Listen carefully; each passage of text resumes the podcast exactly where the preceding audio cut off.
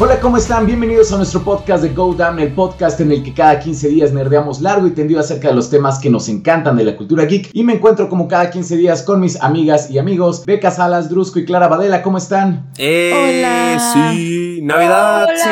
sí, la mejor época. ¡Navidad! Sí. Último programa del año. Último programa del año. ¡Qué emoción! Y traemos, o sea, vamos a hablar de un chismesazo. O sea, creo yo que es el chisme de todos los chismes como del año. Incluso vi como amigos que no tienen nada que ver con lo geek, así como realmente compartiendo esta noticia y hablando acerca de lo de Henry Cavill. Es que yo creo que es la conclusión de todo lo que venimos hablando este año, ¿no? Es como tuvimos pequeñas temporadas, que Doctor Strange, que Spider-Man, que esto, que lo otro, pero este ha sido un tema que nos ha acompañado todo el año. Ah, Me parece muy ad hoc que lo platiquemos en el último. A mí de hecho ya me parece hasta tradición, porque siempre a final de año Warner Bros. tiene problemas con DC. También fue en diciembre las acusaciones de Ray Fisher, o sea, siempre tiene como esa habilidad de cerrar el año con... Es que hay alguien ahí que se desespera, se ve que llega a diciembre y dice, wow, no cumplí ninguno de mis objetivos del año y entra en pánico, ¿no? Se nota. Ya Sí, no incluso- tenemos películas para estrenar. ¿Qué hacemos? Drama. O inclusive hubo un año, lo recuerdo vagamente, que como que estrenaron cosas forzadamente y se decía que era por precisamente su bono navideño, algo así. No me acuerdo bien, pero Ah, sí. ¿Cómo estuvo eso? tengo recuerdos vagos de eso. Era por Aquaman, ¿no? Algo así, que era como ya tenía que salir para poder sacar bien los bonos. Algo así, algo así de que ya tiene que salir esta película ya, porque si no, no nos van a dar bono navideño. Y ese año sí, también Warner Bros. dio sorpresas porque Aquaman resultó un éxito en un éxito. y a la gente también le gustó, entonces también es como de, ay, wow, algo lo hicieron bien. Es que eso es lo más triste, que de repente sí consiguen cosas buenas. Algo que sí siento que han hecho bien y que sí se han consolidado son sus personajes y sus actores. Aquaman consiguió hacer de un personaje que era la burla de Cartoon Network a un tipo super cool y que hasta la hija de la roca es fan de Aquaman. Wonder Woman ni se diga, pero las películas no tienen los resultados económicos que esperaban ellos y ahora ya se... ¿Dirían ustedes que es el fin definitivo del Snyderverse? Yo creo que sí. Sí, es que ya, ¿por qué nos negamos a que el Snyderverse terminó hace años? O sea, nos siguen dando como pintaditas así como Black Adam, como hay tintes Snyder. El Snyderverse ya está muerto desde hace mucho, ya se está pudriendo hoy en día, ya. Pero es la primera vez que realmente lo vemos así de, ¿sabes qué? Ya, o sea, porque sí tenían dos franquicias como que les querían dar continuidad, que eran Wonder Woman y Aquaman. Y Wonder Woman ya estaba medio tambaleando por lo del Wonder Woman 84. Sí. Pero como que muchas personas dijeron, bueno, fue por la pandemia, o sea, se estrenó en circunstancias muy difíciles. Yo me acuerdo que aquí en México, Wonder Woman 84 salió un día en el cine y al día siguiente clausuraron los cines. Entonces realmente Literal. ya no, sí, o sea, ya no se pudo. Entonces sí tenía como circunstancias como diferentes. Pero Aquaman sí era como las que sí. Y ya que James Gunn llegara, o sea, que fue como el primer reporte que se dio, ¿no? Así como, no me acuerdo quién sacó la noticia de que Wonder Woman y Aquaman ya adiós. De hecho, si quieren ponemos en contexto a la gente, porque lo que dijo Drusco es muy, muy cierto. Y es que, o sea, desde hace como dos semanas hay un desastre en DC porque están saliendo muchos reportes, en principio de Hollywood Reporter, dando detalles sobre cuáles son los planes que tiene James Gunn para el universo, porque recordemos que tiene un plan de 8 a 10 años, que eso es otro patrón que se está repitiendo en las oficinas de Warner, porque en el 2016 ya habían puesto a Zack Snyder a hacer un plan de 8 a 10 años, pero bueno. Que duró un año, porque un año después lo corrieron. Bueno, no, pasó todo lo de Autumn y así también. ¿No lo corrieron? O sea, no lo corrieron, corrieron, pero así fue como, qué bueno que ya te vas. Sí, efectivamente. Pero ahora resulta que una serie de cambios súper locos en donde los ejecutivos rechazan el guion de Wonder Woman 3. Se anuncia por principio que Patty Jenkins no quiere retrabajar Wonder Woman. Es como el primer bofetón dramático. Luego que Jason Momoa dejaría de ser Aquaman para convertirse en lobo. Luego que hay una serie de películas por ahí que se cancelan, que no sé qué, que ni siquiera estaban anunciadas, como Batman Beyond con Michael Keaton. O sea, ni siquiera las habían anunciado, pero ya están canceladas. O sea, luego decían como no se preocupen, Ben Affleck como Batman, Wonder Woman y Superman van a tener su cameo en Flash. Ahora se dice que no, no es cierto, que ya les quitaron también su cameo en Flash porque no tiene sentido. Y bueno, y ahora la cereza del pastel del drama de Warner Bros. es que Henry Cavill siempre no regresa como Superman, pero ¿qué pasó? ¿Que no se supone que Dwayne Johnson lo iba a traer de regreso? Maldita sea. Además, estaba muy orgulloso La Roca. Sí, no, No, o sea, yo lo que creo es que mm, La Roca se la creyó mal porque le dieron su película, o sea, porque él vio Black Adam como su gran éxito, su gran ganancia después la lucha de tantos años, al fin le fue remunerado La Roca y creyó que tenía todo este poder que había construido, que fue un poco lo que hablamos en el episodio de Black Adam, ¿no? Pero creo que en realidad era como, ya cálmate, ¿no? O sea, ya no, no queremos saber más de tu película, ya, ya pusiste todo el dinero, muchas gracias, todo muy hermoso, pero al final parece que no tenía el poder que parece que le dieron. Yo sí creo que es una mala jugada del estudio, porque sí siento que hacen negociaciones con artistas importantes como Dwayne Johnson o Henry Cavill, que después no honran y no respetan. Y ese sí es un problema, porque Dwayne Johnson sí tenía muchísimas razones para pensar que su película iba a ser muy exitosa. O sea, al final de cuentas es Dwayne Johnson. Él es de las pocas estrellas de Hollywood todavía que genera dinero por ser Dwayne Johnson. O sea, que la gente dice, voy a ver la película por La Roca. Tenía eso de su lado, tenía el hecho de que era un personaje que al final como que sí conecta con una audiencia general. O sea, bueno, ya vimos que no tantísimo, pero que la gente sí le gustaba, que cuadraba con el universo de Snyder. O sea, entonces creó hype para los fans del Snyderverse. Y aparte tenía Henry Cavill de su lado. O sea, ya teniendo eso, ya habiendo logrado eso, que también ha dicho varias veces Dwayne Johnson que fueron negociaciones pesadísimas porque la compañía no quería a Henry Cavill de regreso, bla. Yo creo que con todo eso en la mano, me parece natural que haya dicho, sí, claro que sí, yo voy aquí a ser el mejor, pero siento que las expectativas de taquilla no fueron las que Warner Bros. esperaba con la Adam. Creo que lleva apenas 500 millones, una cosa así, ¿no? Apenas. Creo que menos, ¿eh? Menos de 500 millones, sí, sí, sí. Hasta donde yo vi, el último estaba como apenas rayando los 400. Así es, 389 millones a nivel mundial. Una miseria, una miseria. O sea, Shang-Chi, Shang-Chi llegó a cuánto? O sea, o sea no, Shang-Chi sí fue. O sea. O, sea,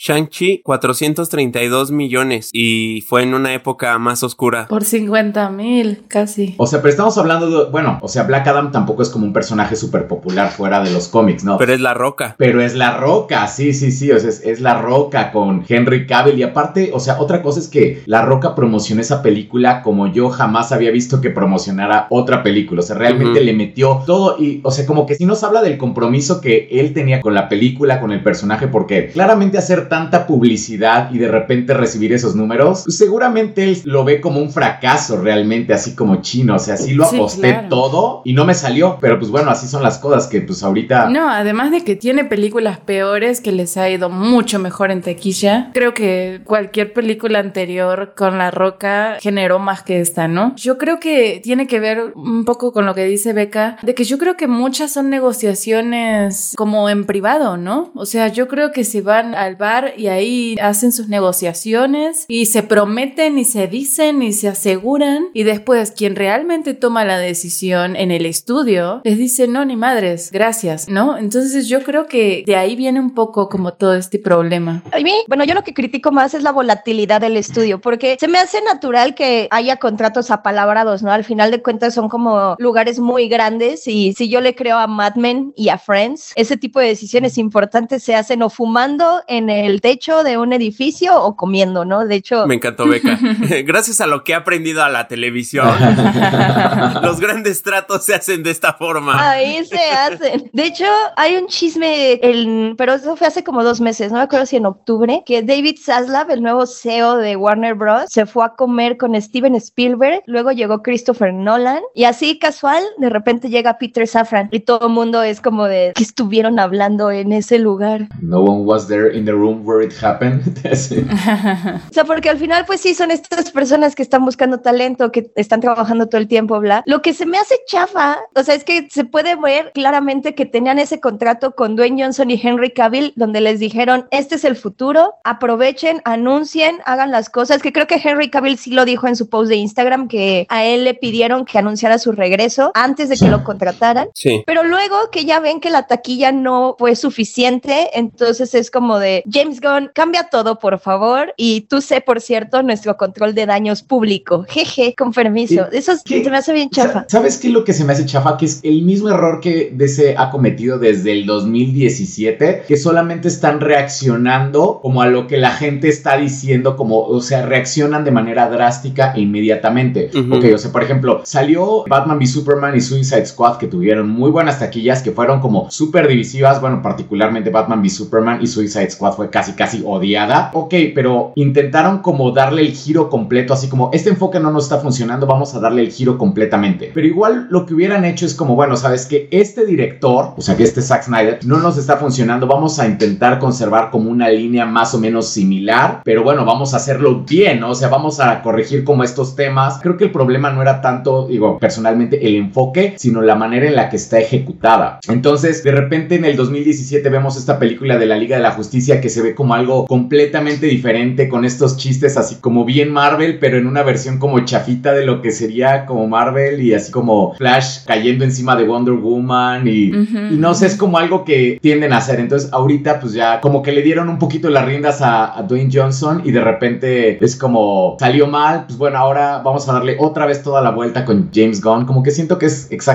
lo mismo. Pues es que yo siento que es como justo probar algo nuevo porque lo que hicieron previo, yo creo que ellos tienen la idea de que lo que hicieron previamente es lo mejor que podían haber hecho, ¿no? O sea, de que hubo horas de juntas, de pláticas, de ideas, de ilusión, de emoción y salió mal. Entonces, claro, no es el método, es que es todo lo que no funciona, entonces hay que girar. Por eso metieron a Joss Whedon en la Liga de la Justicia, ¿no? O sea, es ese cambio que es como de, ok, a la gente le gusta más Marvel, vamos a irnos hacia ese lado, ¿no? Le gustan los chistes, le gustan las cosas graciosas, vamos a hacer esta película más graciosa. Ahora resulta que tampoco funcionó, entonces el problema no es que ellos estén mal, es que Joss Whedon, o sea, como que tenía sus dramas, sus problemas y Ray Fisher y todo, ¿no? Y como que la conversación se desvía muy rápido y eso los confunde. Entonces el problema no era lo que estaban haciendo, no eran las decisiones que estaban tomando, era todo el drama y la gente y son todos bien conflictivos y entonces es un constante no reflexionar y solo reaccionar.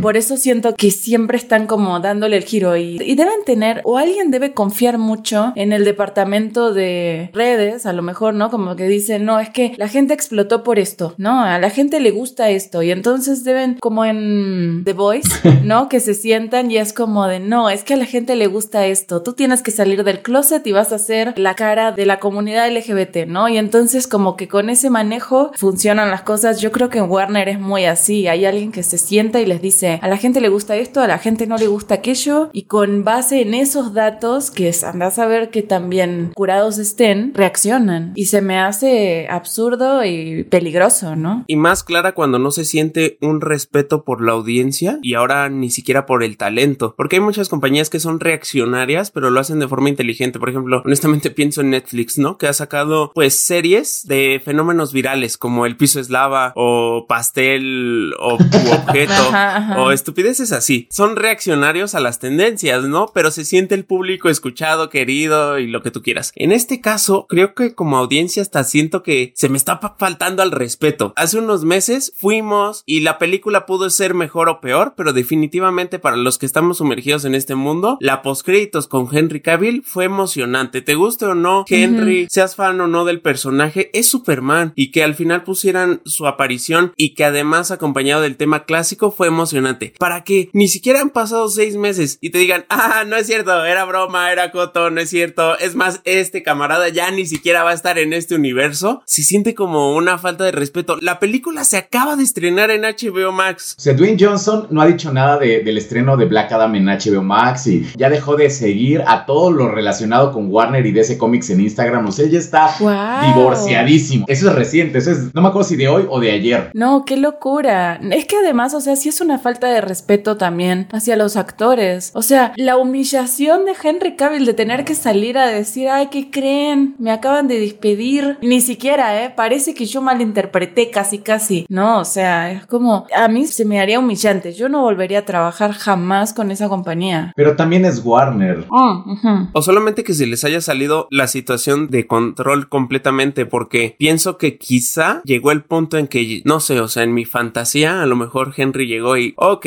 ¿qué vamos a hacer? Y ellos así de, jejeje, ¿qué crees, Henry? Eh, ya no se va a armar. No, pero ustedes me lo prometieron. No, pues ya lo sentimos mucho, ya tenemos otro plan. O sea, quizá fue inevitable que lo supiera en estos días, porque a lo mejor ya tenían que firmar o algo así. Yo creo que, bueno, en mi fantasía, el anuncio de Henry Cavill tomó por sorpresa más de uno. Entonces tuvieron todo este tiempo como para decir, bueno, a ver, ¿qué hacemos? Porque este tipo ya anunció, La Roca ya tomó el control y creo que hay un juego de poder ahí, que también fue un poco lo que hablábamos cuando salieron las cosas de Snyder, ¿no? Lo de los datos falsos, las cuentas y todo eso, de cómo salieron de adentro de Warner, ¿no? Entonces yo creo que esa lucha ahí sigue. Lo que pasa es que la vemos en las reacciones, no es como un grupo unificado que toma decisiones, sino que creo que hay distintos grupitos peleando por el poder y creo que algunos sí los toma por sorpresa que La Roca y Henry Cavill tengan este papel y ahora decidieron tomar el control y reestructurar diciéndoles pues para afuera, porque los dueños somos nosotros. Más bien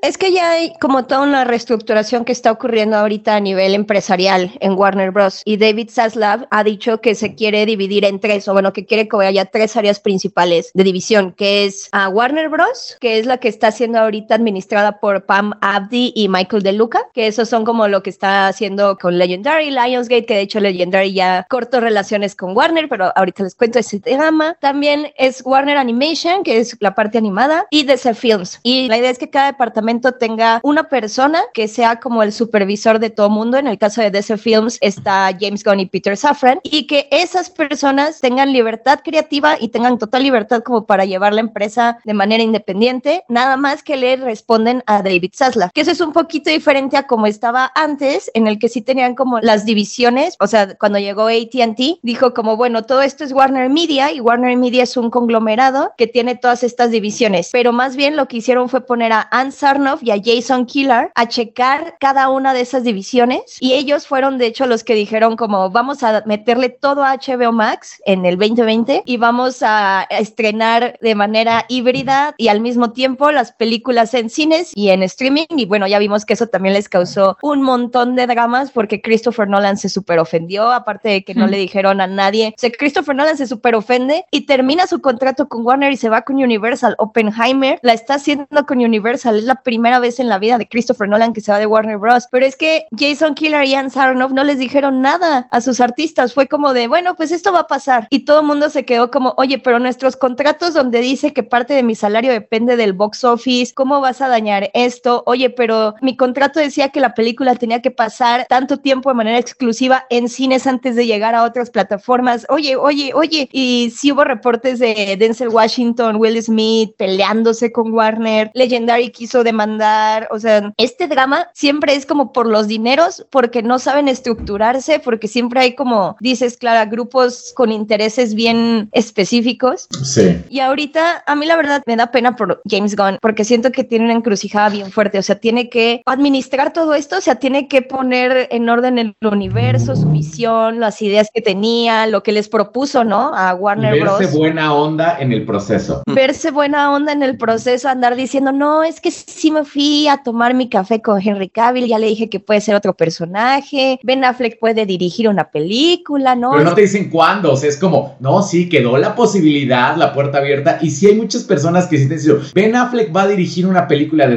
No, no es cierto, o sea, hablaron de que tal vez un día, y no es lo mismo. No, claro. No, porque es que además, o sea, si no le endulzas el trato, o sea, ni modo que le digas, estás despedido, bye.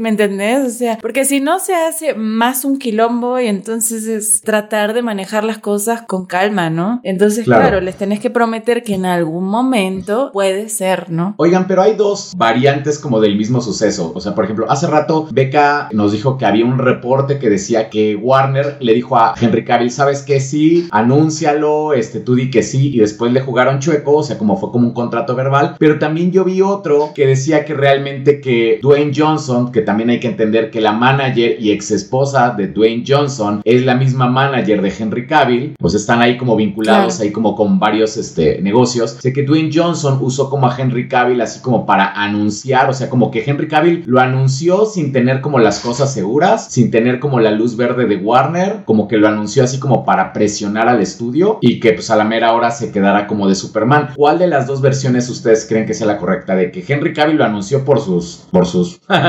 o que realmente sí hubo como un contrato verbal? Yo siento que no es un novato Cavill y que sí hizo ese anuncio porque además fue en la semana de estreno de la película, además fue de lo más mencionado, o sea, algo que pudo haberse guardado como una sorpresa, nadie tenía reparo en andarlo diciendo diciendo y La Roca hablaba muy orgulloso de que solamente arriba del poder de Black Adam estaba el de Superman, creo yo que sí hubo por lo menos un apretón de manos, un choque de puños, algo para que a una estrella de esas dimensiones le diera la confianza de salir en sus cuentas personales a anunciarlo. Ese reporte me gustó de Hollywood Reporter porque dan también como detalles de Superman, pero algo que se me hace interesante y la verdad me pareció como muy dramático, pero siento que tiene algo de razón. Tienen una frase en la que dice algo así como de, es que Henry Cavill fue un peón en el juego de Dwayne Johnson. De Dwayne Johnson, ese, sí, sí, sí. Ah, exactamente. Eso a mí sí, se me hace un poco de sentido. O sea, en el, estoy de acuerdo que Henry Cavill no es ningún novato, pero siento que sí vio en Dwayne Johnson tal vez esta mancuerna de sí se va a hacer, sí se va a armar, voy a regresar como Superman si me junto con esta persona.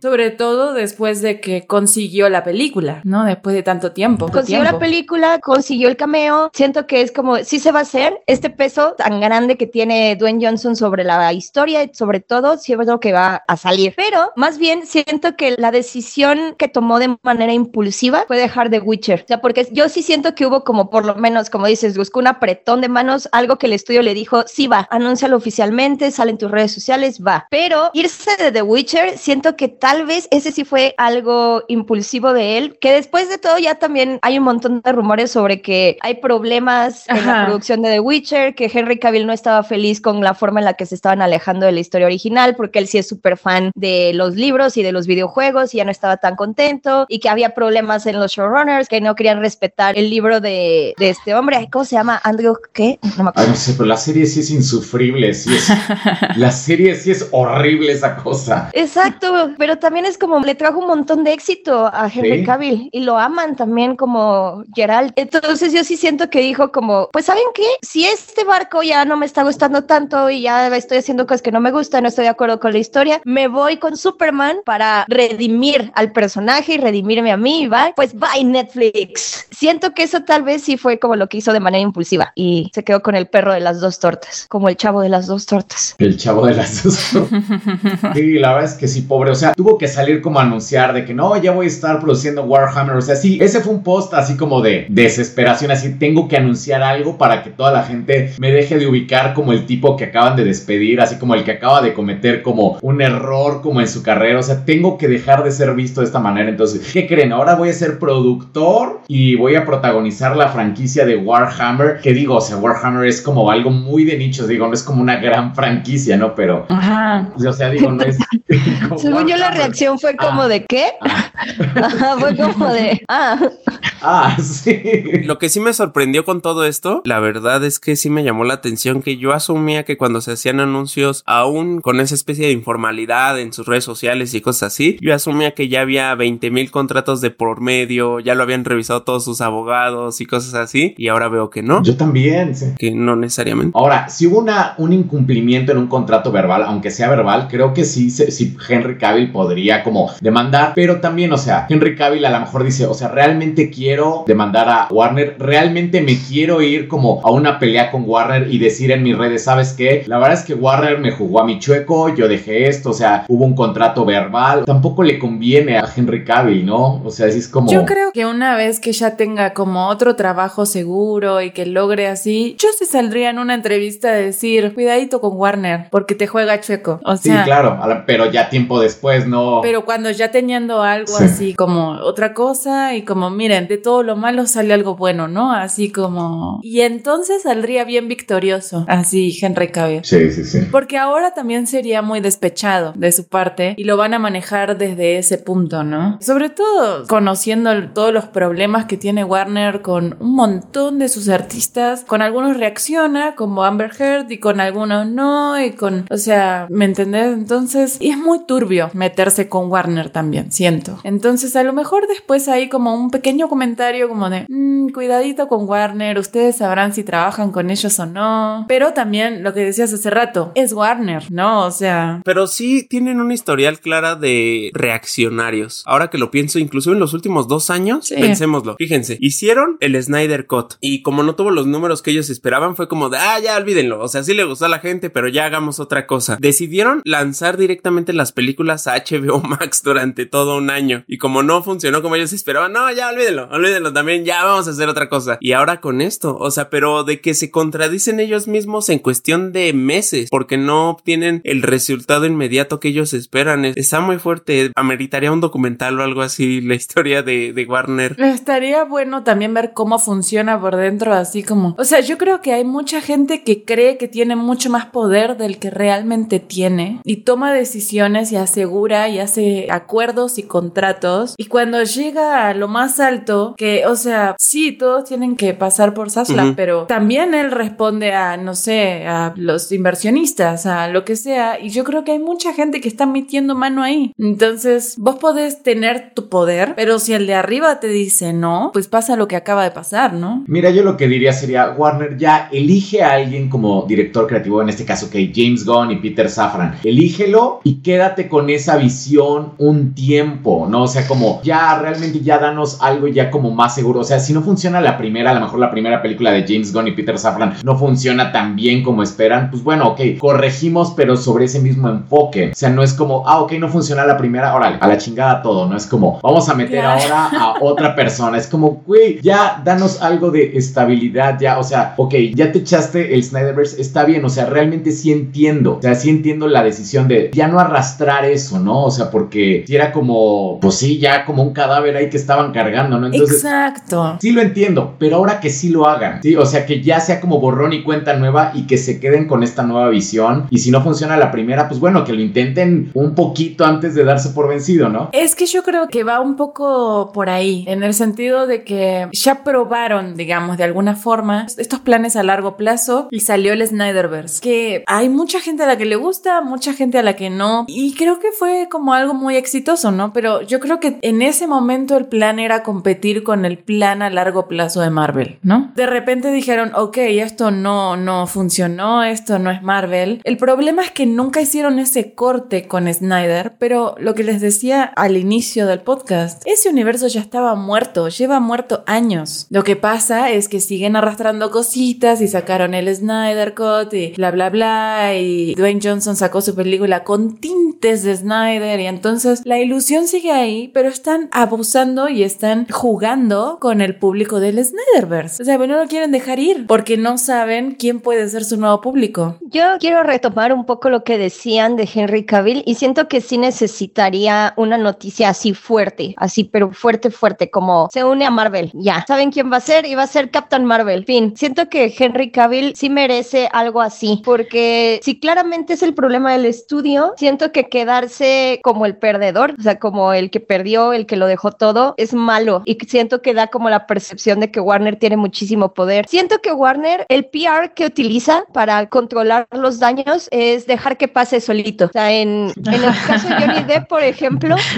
sí fue como de, le pedimos amablemente que se vaya, pero ya tenía, o sea, ya había perdido el juicio en Gran Bretaña, en donde ahí sí quedó tipificado como un golpeador de esposas, técnicamente como golpeador de esposas, y Warner dijo como, mira, que se vaya solito, le pagamos completo, pero Marvel no lo despidió, Johnny Depp se fue. Con lo de Amber Heard también han estado como, bueno, nos vamos a callar. Como en Ezra Miller estuvieron callados. Ah, no, sí. Callados todo el año hasta que David Zaslav dijo como, bueno, pues sí puede que la tengamos que cancelar y entonces ya se cuadraron Ezra Miller más o menos y ahorita ya lo tienen enterrado. Ajá. Y no lo van a sacar. Pero nadie salió a decir nada. Pero nadie tomó una postura de nada ni nada. No es como Disney, por ejemplo, que cuando despide a James Gunn, sí saca un comunicado en el que dice, no, pues es que se despide porque estamos enterándonos de que este hombre incumplió con partes de la moral y los valores más básicos de Disney. Bla. O sea, sí sale a sacar un comunicado. Cuando despide a Gina Carano, es como de, es que no podemos tolerar ese tipo de mensajes, bla. Warner no, Warner es como de, pues, no, muy no, su pedo. Yo nada más soy el del dinero. A mí no me diga nada. Oigan, ¿se imaginan que The Flash, o sea, por alguna razón extraña cósmica, The Flash o Aquaman sean unos verdaderos éxitos, así como cualquiera de las dos, y que Warner, no, no, no, ¿qué creen? Siempre sí vamos a continuar con este cachito otra vez. Es como, no, güey, ya, ya, ya. No me sorprendería. O Shazam 2 haciendo dos mil millones de dólares y ellos como, ah, híjole. ¿No quieres mejor ser Superman? Ser- sería muy gracioso como verlos otra vez como "Ah, estamos reconsiderando, escuchamos a los fans y entonces, pero no, o sea, más bien ya, o sea, ya que se queden con esa decisión y ya. Por eso es que te digo que siento que llegó un punto en donde ya era inminente comunicarle a Henry Cavill la realidad. O sea, porque inclusive de forma estratégica no me parece ni siquiera inteligente que ahorita haya pasado eso, pero me imagino que ya Henry llegó de, bueno, vengo por ese contrato. y ellos... Aparte, imagínate decirle eso a Henry Cavill. Qué feo tener el trabajo de decirle eso a Henry Cavill. Ajá. y de repente James Gunn acá, James, explícale, por favor. Sí. ¿Se imaginan a Henry Cavill con su carita toda bonita ahí llegando con sus pants a las oficinas? A mi Sí. vida. Y sus brazotes. Ajá. Miren, tengo una lista de ideas. Ah, sí, una lista de ideas.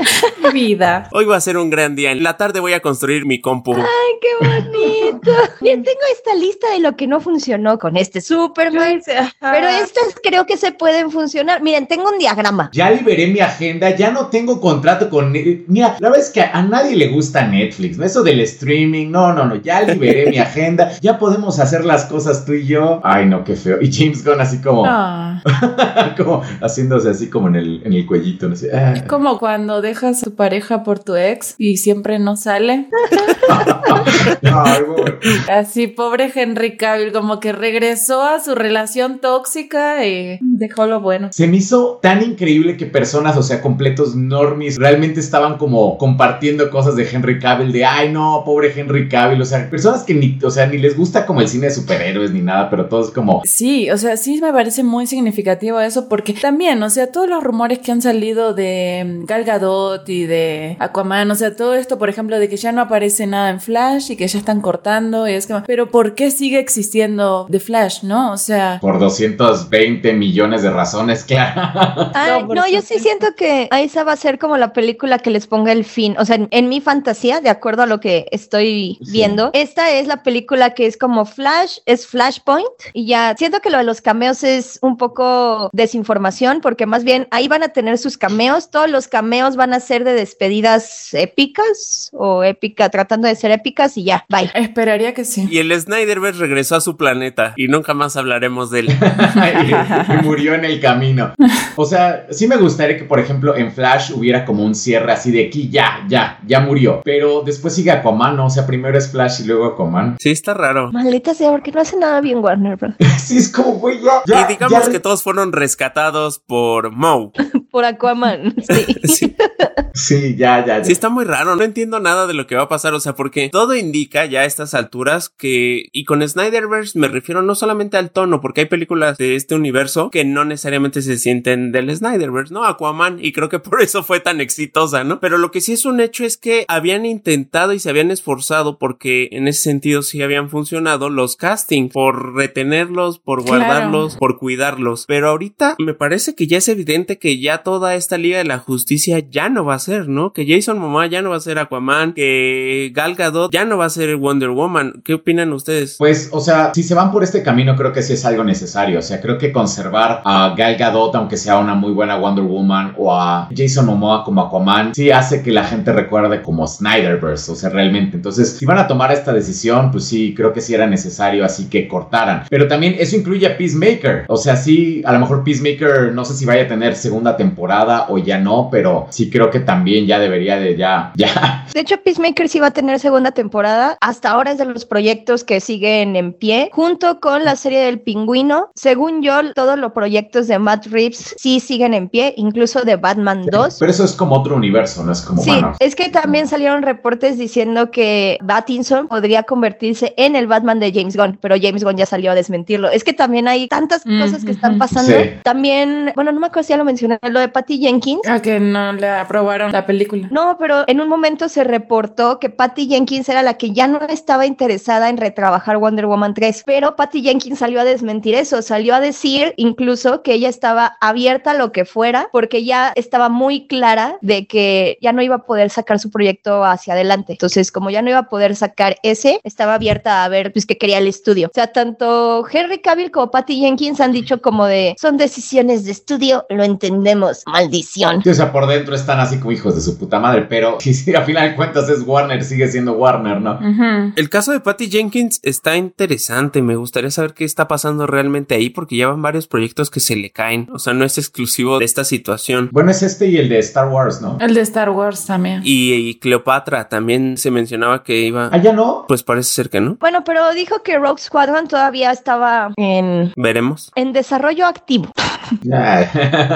Me gusta mucho este tipo de fraseos porque es como de está en desarrollo activo, lo que significa que en Lucasfilm por ahí todavía hay alguien que le dice, ah, sí, Todavía no está archivada la carpeta. ah, sí, tráenos algo. Suena estatus de relación en Facebook. Es complicado. Es complicado. Oye, pero pobre Patty Jenkins, o sea, bueno, es que solo le fue mal en una película realmente, ¿no? Pero también solo le fue bien en una.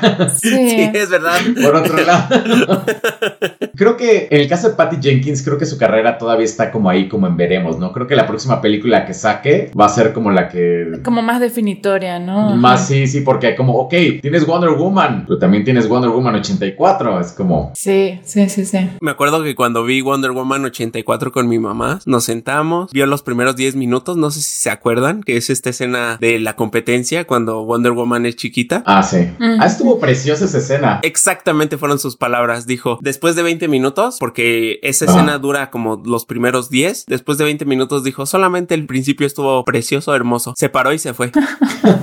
De plano. Ay, no, qué cosa tan fea. Pero bueno, ya no quiero acordarme de eso. ya no quiero.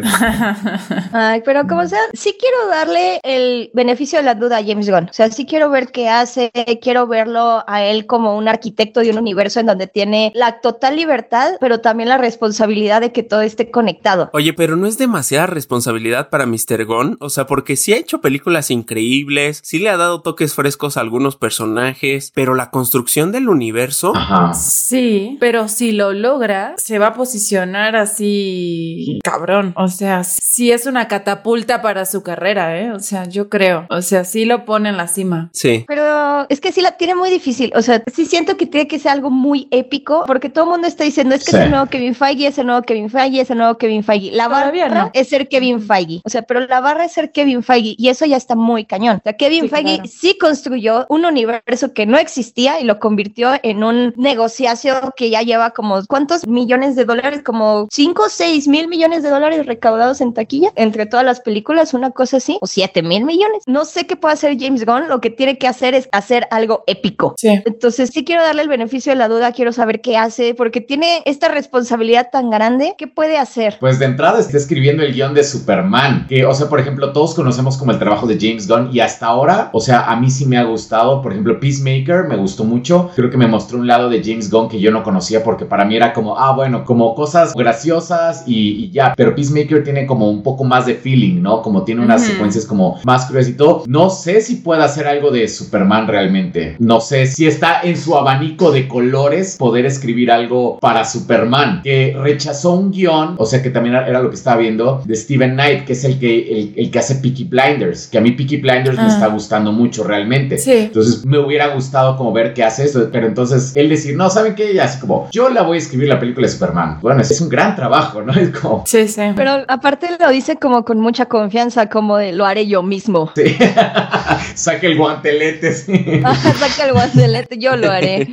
Pero eso se me hace cool. Y se me hace cool también que, bueno, en el reporte de Hollywood Reporter que sacaron recientemente decían el proyecto de Tahenisi Coates, Mm. el Superman afrodescendiente de HBO Max, sigue en desarrollo también porque no interfiere con los planes de James Gunn. Claro, pues es como el, de, el Batman de Matt Reeves, ¿no? Es un universo aparte, es como otro pedo y ahí tienen, ¿no? Pues a ver qué hace con Superman. O sea, mira, tiene muchísimas buenas historias en los cómics de las cuales puede como Sí. agarrar muchos elementos. Por ejemplo, Man of Steel, a mí me gusta mucho Man of Steel, pero agarra cosas de uno de los cómics que menos me gusta de Superman, como de las historias de origen de Superman, que es Earth One. Realmente no se me hace como de los buenos orígenes de Superman. Entonces hay otros que puede explorar y que son como muy interesantes. Incluso hay algunos que son medio cómicos, como American Alien. Ajá. O sea, que tienen cosas como de risa y todo y funciona muy bien con Superman. Entonces, creo que tiene la oportunidad de darle como un enfoque fresco al personaje. Por ejemplo, está la parte, hay este, una etapa de Morrison en The New 52 cuando Superman llega a Metrópolis y todavía no tiene sus poderes completos, todavía no sabe eh, volar y es como más como un campeón de los oprimidos y Mm, puede retomar cosas que no se han visto. O sea, realmente creo que no se ha visto todo de, de Sí. Superman y es como una buena oportunidad para él. Entonces, espero lo haga. Sí, yo confío en que sí. Yo creo que James Gunn viene con mucha ambición, viene también con algo de despecho, ¿no? Porque, o sea, es como esta lucha, ¿no? Entre me salí de Marvel, pero me contrató DC, que era un poco lo que hablábamos, ¿no? O sea, yo creo que si a Henry Cavill lo contrata Marvel es una declaración de guerra. En cambio, porque además es el, el exitoso, ¿no? Pero en cambio, DC ha tratado de agarrar todo, todo, todo lo que Marvel deja, así las migajas, pues sí, ¿no? Entonces, creo que parte de tener a James Gunn ahí es esto, es como, ah, ok, Marvel te rechazó, esta es tu casa. Entonces, sumado a todo eso, creo que tiene muy buenas chances. Creo que lo único que es el gran, gran obstáculo con el que se va a topar James Gunn es la reactividad de Warner. Entonces, a la primera cosa que no les guste, van a tratar de reestructurar y su visión no se va a poder llevar. Pero si como dice Beca, le das su tiempo, le permitís, le das libertad y sobre todo el tiempo, ¿no? O sea, le, le das así, no sé, no seis años, así, no, no digamos diez, digamos cinco o seis años, ¿no? Así corto, como para trabajar y sacar sus películas y hacer y mostrar hacia dónde va. Creo que tiene buena chance. Yo sí confío en que tiene muy buena visión James Gunn. Yo no lo sé, es que, o sea, no lo hemos visto en ese tipo de trabajos. Exacto. Sí.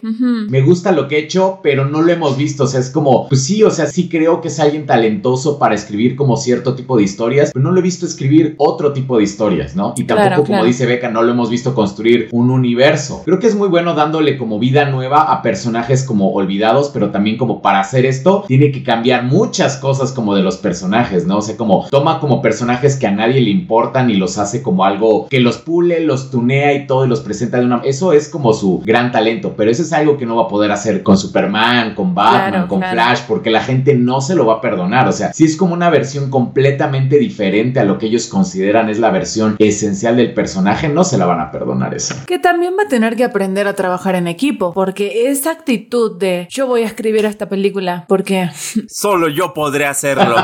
sí, porque Sí. a ver, ¿no? O sea, si no lo hago yo, nadie lo hace bien. Pero mm, creo que se está comprometiendo más. Pero Pues- bueno, si encuentra un buen equipo, creo que sí tiene potencial. Justo es lo que me preocupa porque, por ejemplo, el referente más evidente es Kevin Feige, pero que es alguien que lleva más de 20 años trabajando en producciones de este tipo y no necesariamente al frente de sí, voy a escribir X-Men, no, sino como parte de la producción. Estuvo en X-Men, en las películas de Spider-Man de Tobey Maguire, en Daredevil, en Punisher, en Hulk. O sea, sí es un hombre que genuinamente sentó las bases del entretenimiento que conocemos hoy en día. Bueno, no, no solamente él, sino que formó parte de estos equipos y que creo yo por eso es que tiene una visión tan enfocada de lo que quiere o hizo con el universo cinematográfico de Marvel, que no sé si es algo que tenga James Gunn. Esperemos que sí y esperemos que como dices Clara, se comprometan al menos cinco años. Bien o mal, pero que estén comprometidos ahí cinco años con su plan, porque si no ya cada tres meses es una nueva visión y cada dos meses es cambió la jerarquía de este universo.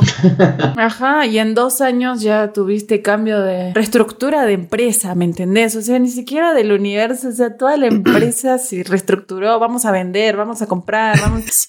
Pues ya, por Dios. O sea, Yo solo quiero a mi Superman. Ajá. Pues sí, es como, güey, desde el 2013, 2013 que no tenemos una película de Superman como en solitario. Es como, güey, es como el superhéroe más grande de todos. ¿Cómo puede ser que hay Shazam 2? O sea, como, Ajá, ajá. güey, es como, ya danos algo de Superman. O sea, por ejemplo, lo, lo de Tane Jesse Coates y todo. O sea, me, me gustaba ese enfoque también. Entonces, aunque sea algo que no sea como del universo central, pero no sé, ya, Sí. ya, ya, chale. Y en ese sentido creo que sí le tendrían que copiar a Marvel sobre cómo ellos tienen... em, me da la impresión que Marvel tiene de quiero llegar de aquí a acá en 5 o 10 años. En el camino podemos ir tomando otros rumbos, otras decisiones, pero sí o sí tenemos que llegar de aquí a acá. Y lo hemos visto con cosas como Capitana Marvel que se mencionó en un momento que era el superhéroe o la heroína pues más poderosa de ese universo. Y como, como no conectó tanto con la gente, de repente dijeron, ah, no es cierto, Scarlet Witch es la más poderosa, ¿qué creen? Ajá. Y van modificando esas cosas y les van funcionando. Que después tampoco funcionó tanto con Scarlet Witch.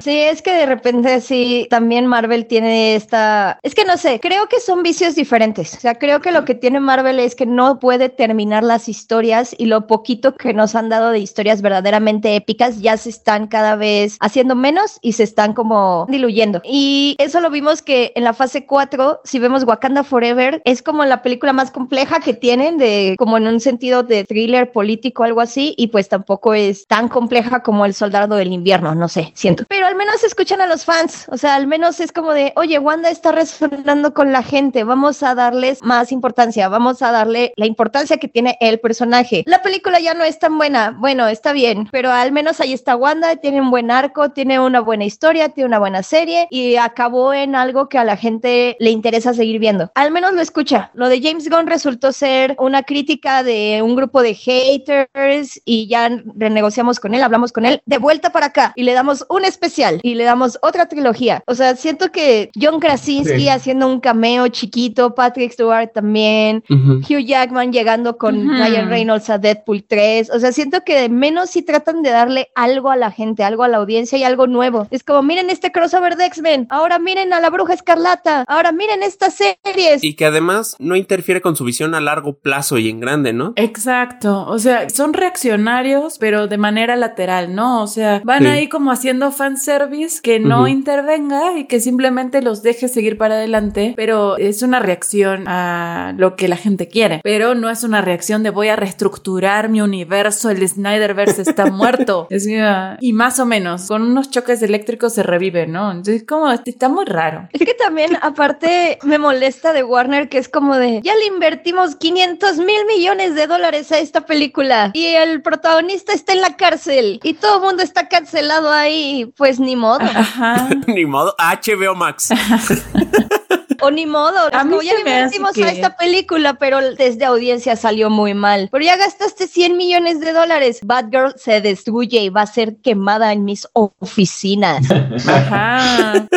es que a mí se me hace que todos en Warner han de tener una adicción al juego, así es como todo o nada, todo o nada. Sí, métele más, métele más. Acá me retiro, acá me retiro. Así se me hacen como jugadas así de adicto al juego, así no lo puedo creer.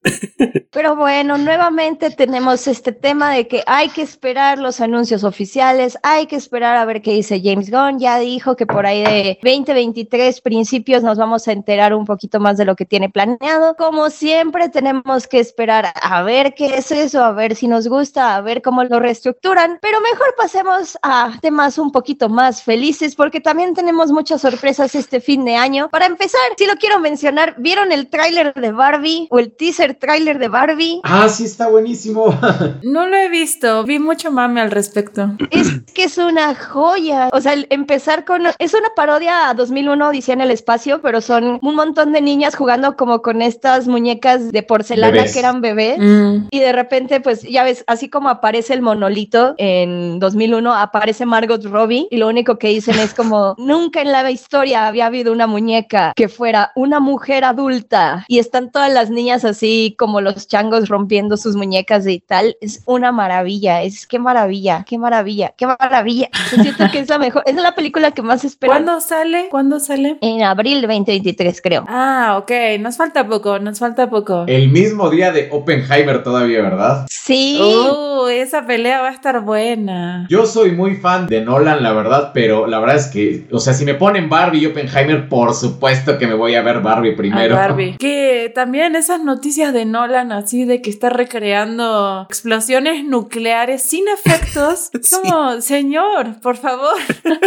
¿qué hace? James Cameron tuvo su momento en el 2022, el 2023 es de Christopher Nolan. Y hablando ahora de James Cameron, le llegó su momento, por fin. Avatar, El Camino del Agua, ya está en cines y quiere romper récords navideños. ¿Después de cuántos años? Después de 13 años. 13 años, wow. Y que encima es la primera de una larga lista de películas, ¿no? Son como seis las que están confirmadas, ¿no? Pues él quiere hacer una pentalogía. Ha estado chistoso también cómo se ha desarrollado lo de Avatar, porque desde siempre dijo como no, es que si una pentalogía habla. Luego salió James Cameron a decir que la verdad es que sí tenía que ser una de las películas más taquilleras de la historia para salir más o menos redituable. Como la quinta, una cosa así. Algo así, o sea que tiene que llegar a dos mil millones sí o sí para poder ser redituable, considerarse un éxito para 20th Century Studio. Y por eso eso ya está diciendo que no, o sea, que tiene una historia que podría extenderse hasta una séptima película, pero que se conforma con hacer la trilogía. Es como, bueno, una Ah, trilogía está bien. Entonces ya como que está ajustando sus expectativas. Pero aquí tres de cuatro Go Dams la vimos y entonces vamos a dar como una reseña sin spoilers. Reseñas sin spoilers. Los que vieron Avatar se pueden ir temprano. ¡Yeah!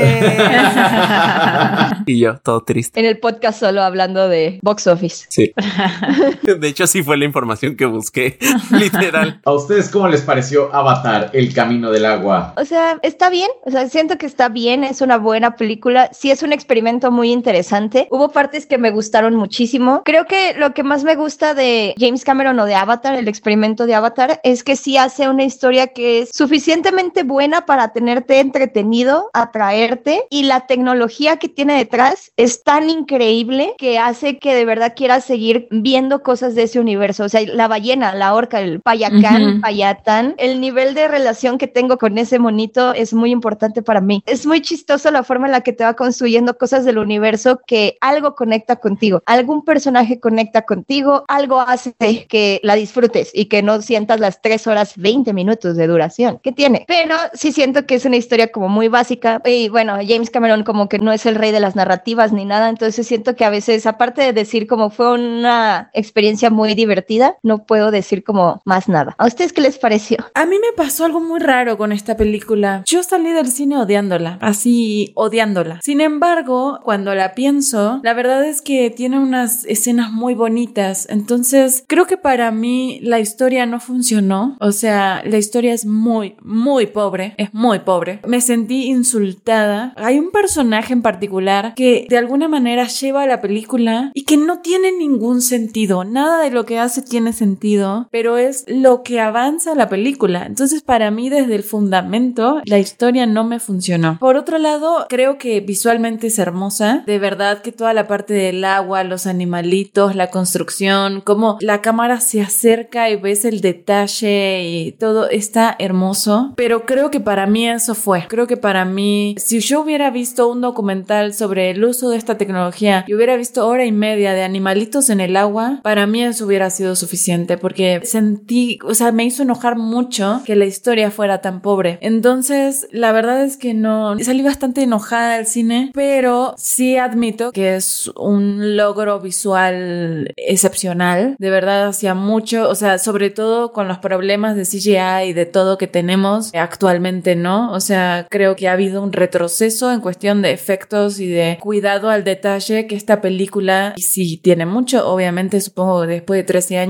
y sabiendo lo que es Avatar, la primera, y el, el éxito que fue y las razones por las que es un éxito, creo que tenía que ser así, ¿no? Pero la verdad es que a mí la historia llegó a un punto en el que dije esto no puede ser, no puede ser. Y la verdad es que yo creo que vería unas otra, pero por los visuales nomás, pero ya sin expectativas. Creo que algo se rompió en mi corazón con esta película. Wow. Yo la verdad es que fui ayer en la mañana a ver Avatar, iba muy desvelado, o sea, dormí como muy poquito y fui así como chino, o sea, realmente yo pensé que no iba a aguantar la película porque son tres horas, dije me voy a quedar dormido ahí en el cine, pero la verdad es que toda la primera parte de la historia yo la disfruté mucho, o sea, fuera de los visuales, fuera de, de todo esto, me gustó mucho la construcción del universo, me gustó mucho cómo esto, o sea, porque sí se siente que te presentan una cultura diferente y te lo presentan tan bien que si sientes que esta otra cultura o estas otras versiones de los Naví sí existen porque tienen Claro. O sea, todo está como muy bien pensado y eso me gustó mucho. Entonces, toda la primera parte de la película me gustó mucho, me la pasé muy bien. Es una historia muy sencilla y creo que muchas personas como se están quejando de que, de que es una historia muy sencilla. A mí me gustó que fuera sencilla porque, pues, sencilla no significa mala, o sea, creo que es sencilla pero bien contada porque James Cameron sabe contar como una historia bien, sabe cómo mantenerte entretenido y darle como su tiempo y su ritmo a las cosas, todo eso muy bien. Mi problema con la película vino como en el final, que fue como una hora de final. Si yo ya estaba así como ya, ya, ya, ya cábate, o sea, Ujú. sí, sí, ya la última hora para que vean si ya la sufrí. Es así, fue como, ya me dijiste esto, ya me contaste esto que me estás contando. O sea, no en la película pasada, me lo acabas de contar, acaba de suceder exactamente la misma situación. Realmente tenías como que volvérmelo a decir, o sea, como ciertas cositas como redundantes, como que sentí que James Cameron dijo así como, no, mi película tiene que durar a fuerzas tres horas.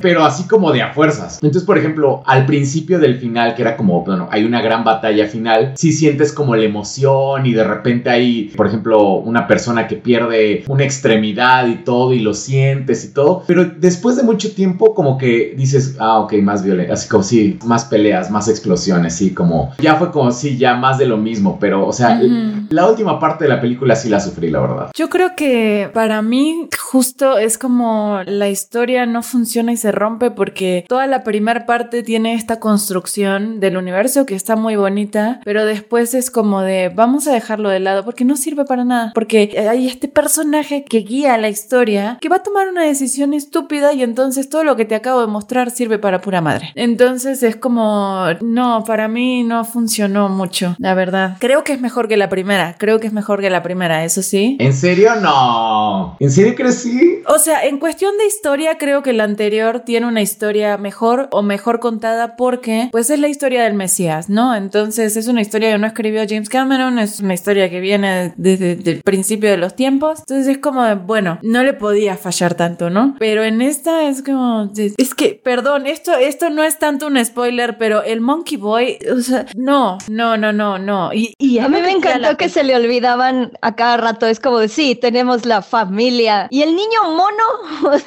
ya están todos en familia. Y el niño mono, ¿cómo nadie se preocupa por el niño mono? Pues porque está bien pendejo el niño mono. Aunque realmente al principio sí dijo que no era el, o sea, sí dijo que no era parte de su familia. Siempre fue como un gato callejero por ahí anda. Soy Saldaña lo trataba muy feo. Sí, me acordé de Jon Snow con esta, con, con Catherine, así que...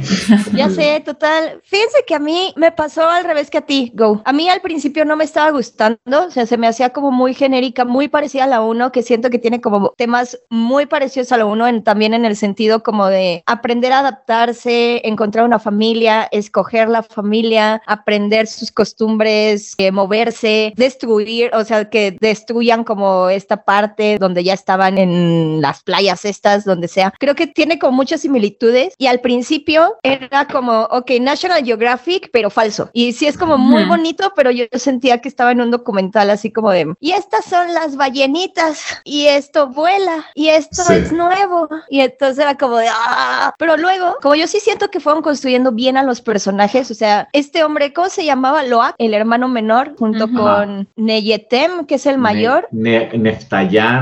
Neftayan. Neftayan.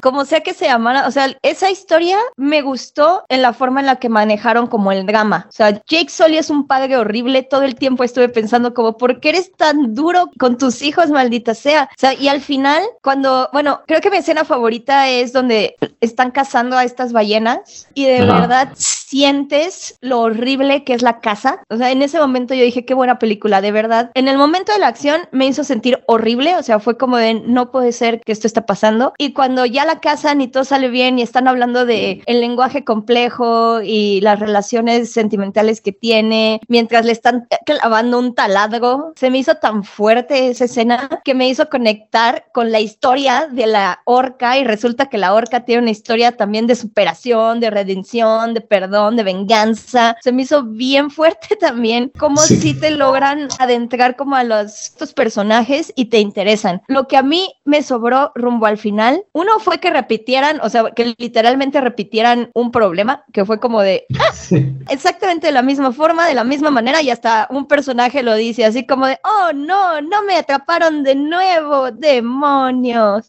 Se me hizo como, común, pero al final sí estaba yo interesada en saber qué le pasaba a los hijos de Jake Sully. Sí estaba interesada en pensar qué le estaba pasando a Kate Winslet, porque aparte Kate Winslet estaba embarazada, entonces era como de, oh damn, ¿qué está sucediendo? Kiri, ay Kiri, no hemos hablado de Kiri, Kiri es mi personaje favorito porque... Ah, espérame, espérame, yo, yo quiero decir algo de las orcas también. Creo que mi parte favorita de la película, o sea, fueron las orcas, porque como que muchos dicen que es una película muy sencilla, pero en esa sencillez también te da como ciertos mensajes que no son tan sencillos y creo que los propone de manera, sí, este muy interesante. Por ejemplo, hay uno unos animales, o sea, sin spoilers, que son como tipo como unas orcas o ballenas, que por ahí te dicen que son muy inteligentes, que son más inteligentes que los seres humanos, ¿no? O sea, que tienen como más neuronas, que, o sea, que tienen una parte del cerebro que, o sea, que se demuestra que, que saben de filosofía y de matemáticas y todo esto, pero uno no los percibe como inteligentes, pues porque básicamente no tienen teléfonos, ¿no? O sea, como no tienen tecnología, entonces los hacemos menos. Y es exactamente lo que ocurre con las tribus en la película y con muchas culturas aquí en el mundo, que la que consideramos como sus culturas menores o de menor, como que son menos inteligentes o algo así porque no tienen teléfono. Entonces es como, o sea, como que sí siento que nos habla un poco como de cómo percibimos como la inteligencia, quién es inteligente o qué cultura es superior a otra. Entonces esta parte de la película me gustó mucho. Eso es lo que quería decir de las orcas y todo esto salió de las orcas. Sí, ya sé,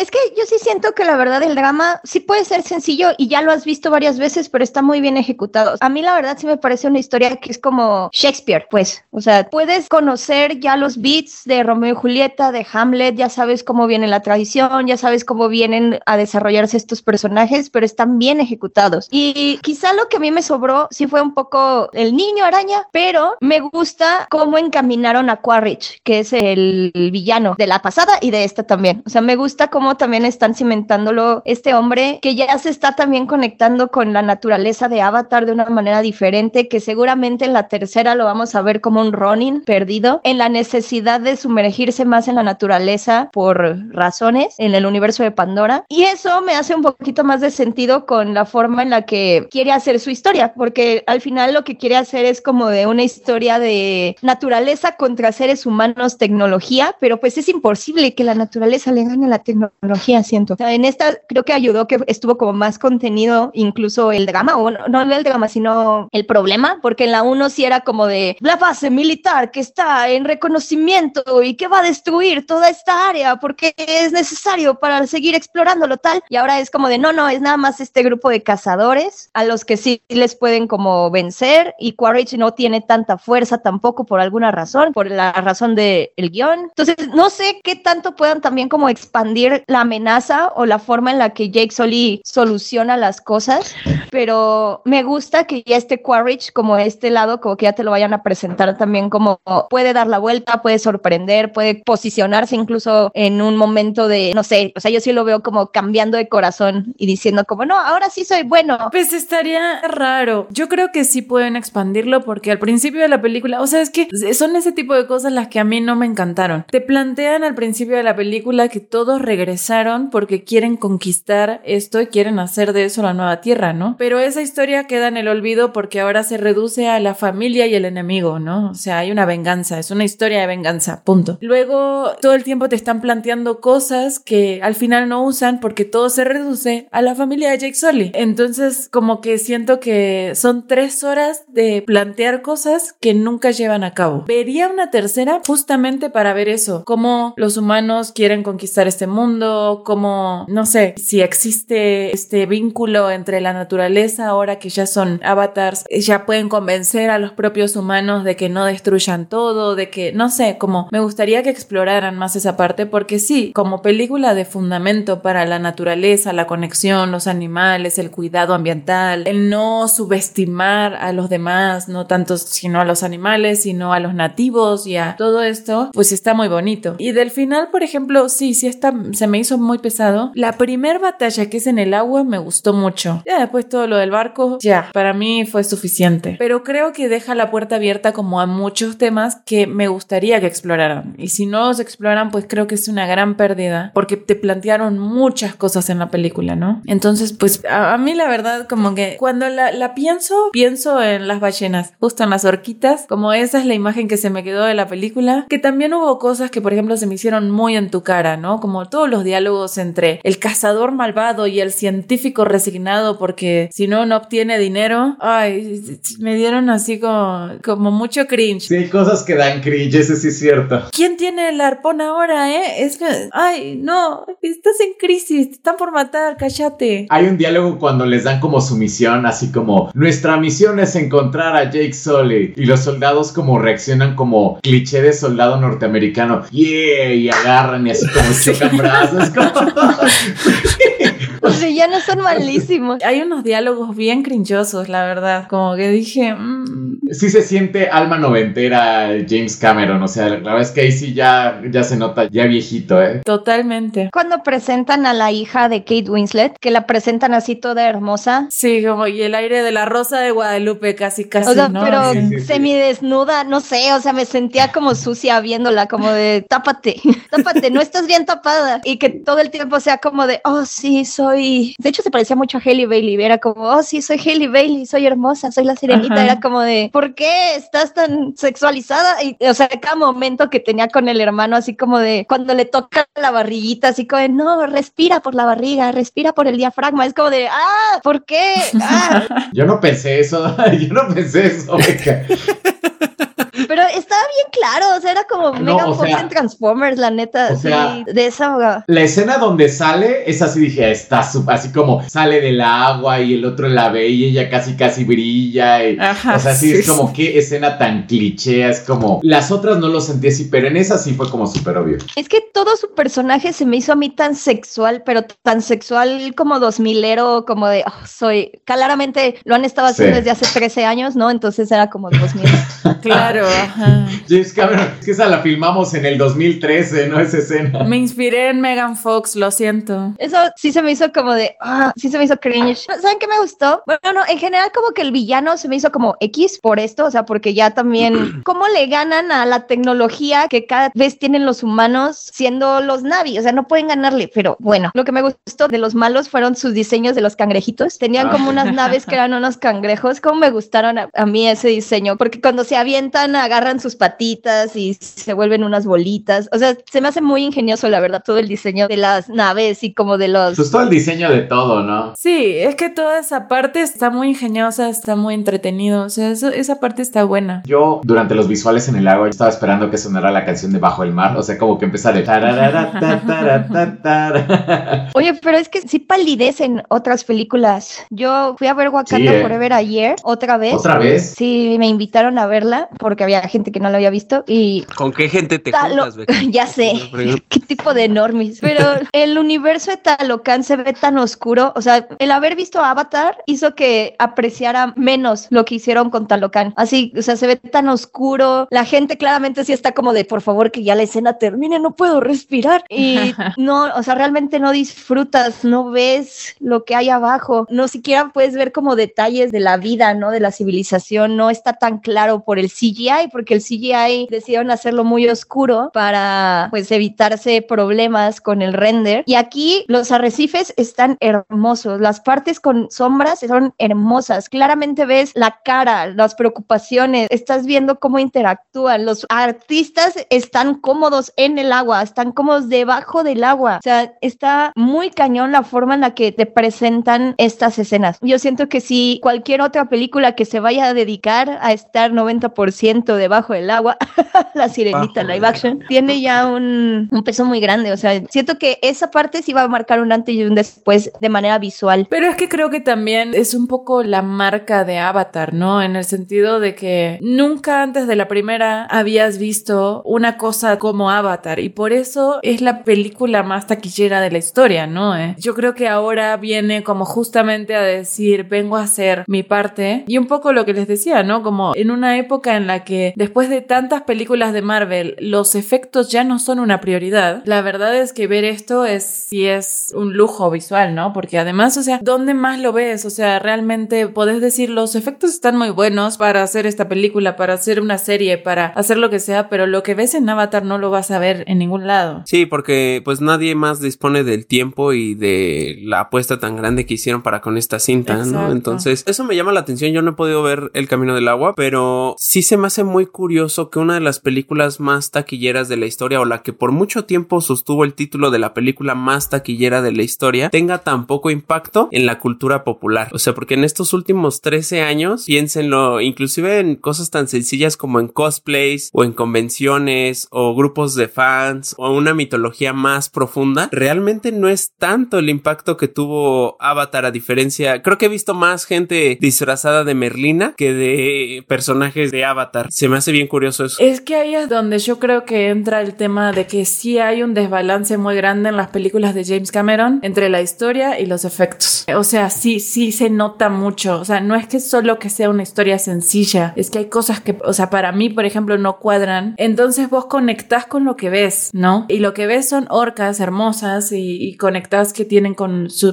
su historia y tienen cositas ahí. Y como que de repente decís, bueno, esto es lo que es. Entonces no te vas a Ujú. disfrazar de horquita, ¿no? Ojalá sí, ojalá en la siguiente convención veamos un monstruito marino. Pero creo que la historia es tan poco recordable y poco memorable. O sea, no sé. Creo que la única opción es como disfrazarte de Jake Sully y casi casi te podrías disfrazar de Jesús gringo y, y ya está bien, ¿no? O sea. Sí, está cañón. Inclusive ayer justo estaba viendo la primera, vi las primeras dos horas porque dura tres también. y pues es lo mismo a lo que ustedes mencionan. Todos estos clichés, todos estos personajes casi de caricatura. Me recuerdan Ujú. mucho los soldados a pequeños soldados. ¿Se Ah, acuerdan sí. de la película? Sí. Son eso en live action. Ajá, exacto. Bueno, a mí me pasó que vieron cuando se reestrenó Avatar en cines, la primera. Sí. Yo la fui a ver porque dije me voy a poner al día, voy a verla en pantalla grande, creo que es una buena preparación para la segunda, etcétera. Ujú. Pues la sala no estaba llena, pero había unas 20 personas. Pues al menos 12 se salieron porque habían pensado que era la segunda. O sea, cuando vieron y se volteaban a ver y decían esto ya lo vimos, la más de la mitad de la sala se paró y se fue. O sea, familias enteras, ¿eh? Que habían ido a ver la película, se pararon y se fueron. Y yo dije, wow, claro, es que además los pósters son muy similares, como toda la cosa es muy similar y estaba muy pegada. Entonces la gente no sabía que era la primera y que había un reestreno. Porque además creo que no lo anunciaron tanto, simplemente es como Avatar está en el cine.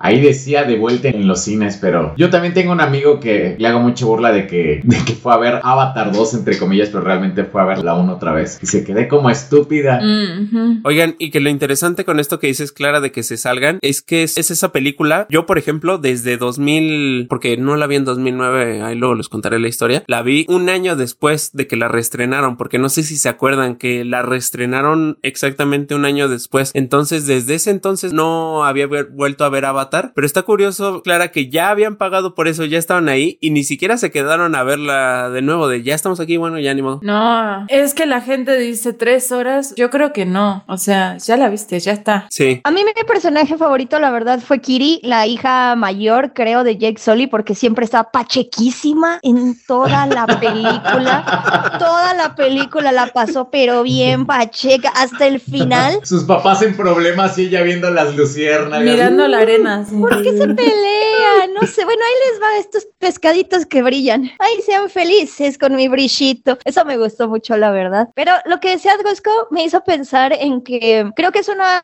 forma muy bonita de ver cómo el cine nos puede atrapar de diferentes maneras y cómo las producciones nos llevan a disfrutarla de una forma bien distinta, porque podemos conectar con un personaje como ahorita esta Merlina, en donde la historia quizá no fue también tan profunda ni tan compleja ni nada por el estilo, pero la manera en la que la contaron, la manera en la que la construyeron. Conectó también que ahora hay gente que quiere ser Merlina. Y hay cosas como el MCU que de verdad se meten en el inconsciente colectivo de la gente y tocan a todo el mundo. Y de repente hay cosas como Avatar que son experimentos cinematográficos encaminados más como a desarrollar la tecnología del cine para que el cine pueda hacer como más cosas y se vuelva más normal crear cosas más grandes. Y que además de todo también pueda ser como una experiencia de voy a ir con mi familia a ver tal película porque es una experiencia ir al cine. O sea, es igual Claro. que Top Gun Maverick. Top Gun Maverick también me pareció igual de básica, igual de sencilla, igual de simple, igual de esto ya lo vimos en Top Gun en 1980, pero ahora hecho con Tom Cruise 40 años después. Pero el hecho de que sea algo tan épico, el hecho de que no lo puedas recrear en ningún otro lado, el hecho de que lo tengas que ir a vivir a ver, también vale mucho. Y creo que también eso es parte como de el gran éxito de Avatar. Y me gusta mucho ver como lo dice Gusco, así de, pues sí, o sea, esta película no impacta la cultura porque los personajes son horribles. O sea, nadie quiere ser Jake Sully. ¿Quién quiere ser Jake Sully?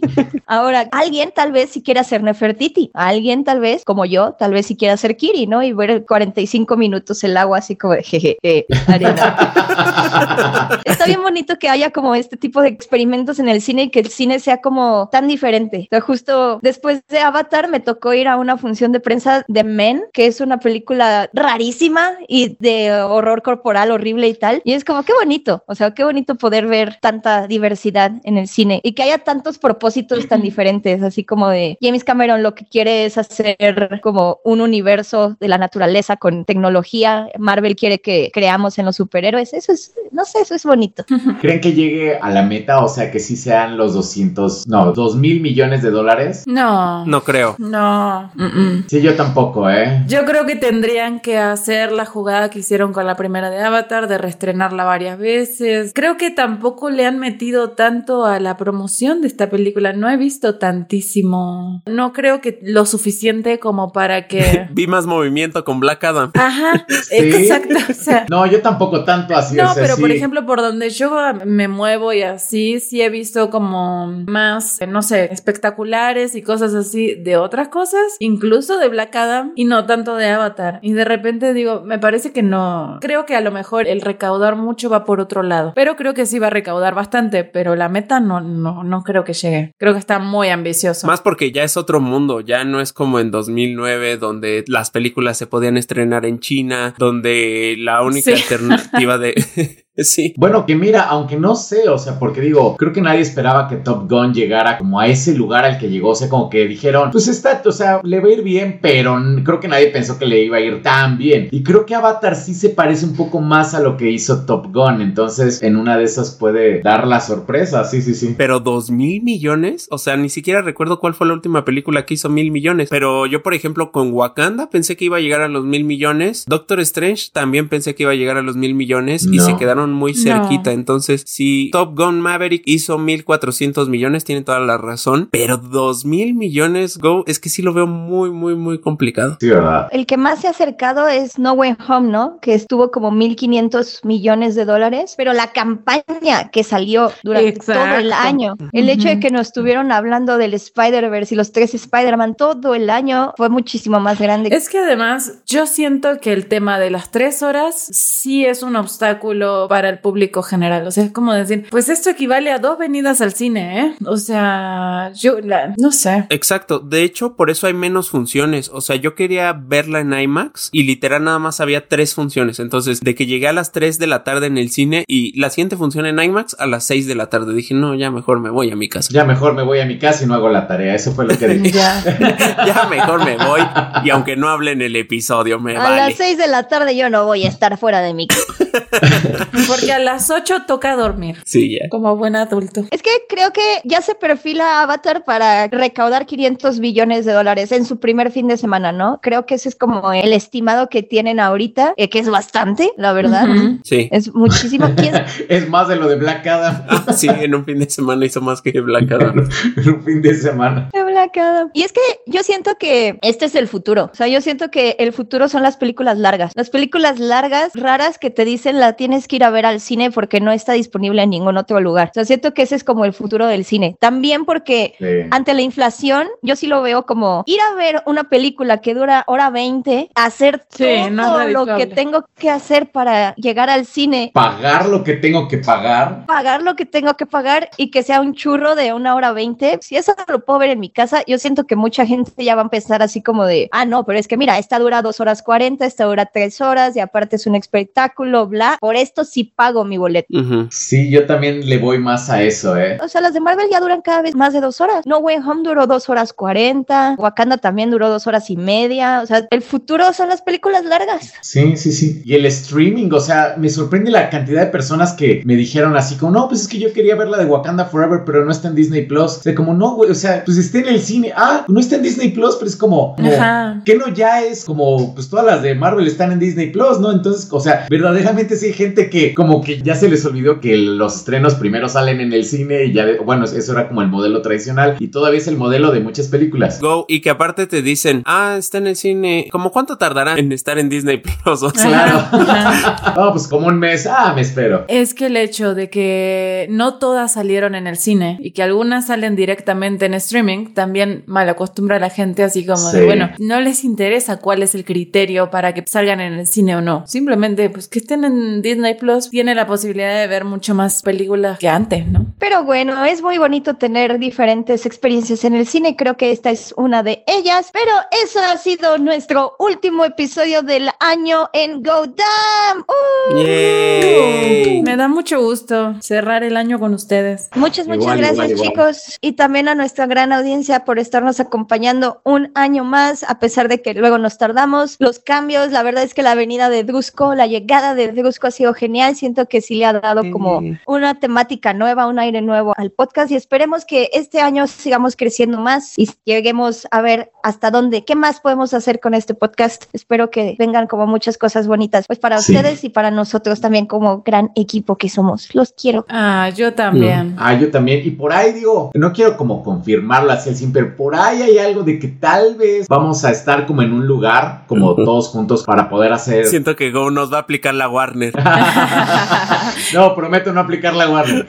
No, no, no, no. Sí. Por eso no estoy diciendo ni dónde ni cuándo, pero sí está como en los planes que hagamos como un evento en la ciudad de, bueno, que nos presentemos en un evento en la Ciudad de México y que, bueno, si nos quieren ir a ver a este lugar, que vamos a estar los cuatro, que eso es como Así raro es. y va a ser la primera vez, ¿no? Como que estemos como en un lugar como público, está muy padre. Va a ser la primera vez que estemos juntos. Se está platicando, todavía no vamos a decir absolutamente nada. Hasta que no haya contrato en mano, así. Hasta que no haya contrato, sí, o sea, no nos van a aplicar la de Cabil a nosotros. No me van a cabilear. No me van a cabilear. No me van a cabilear.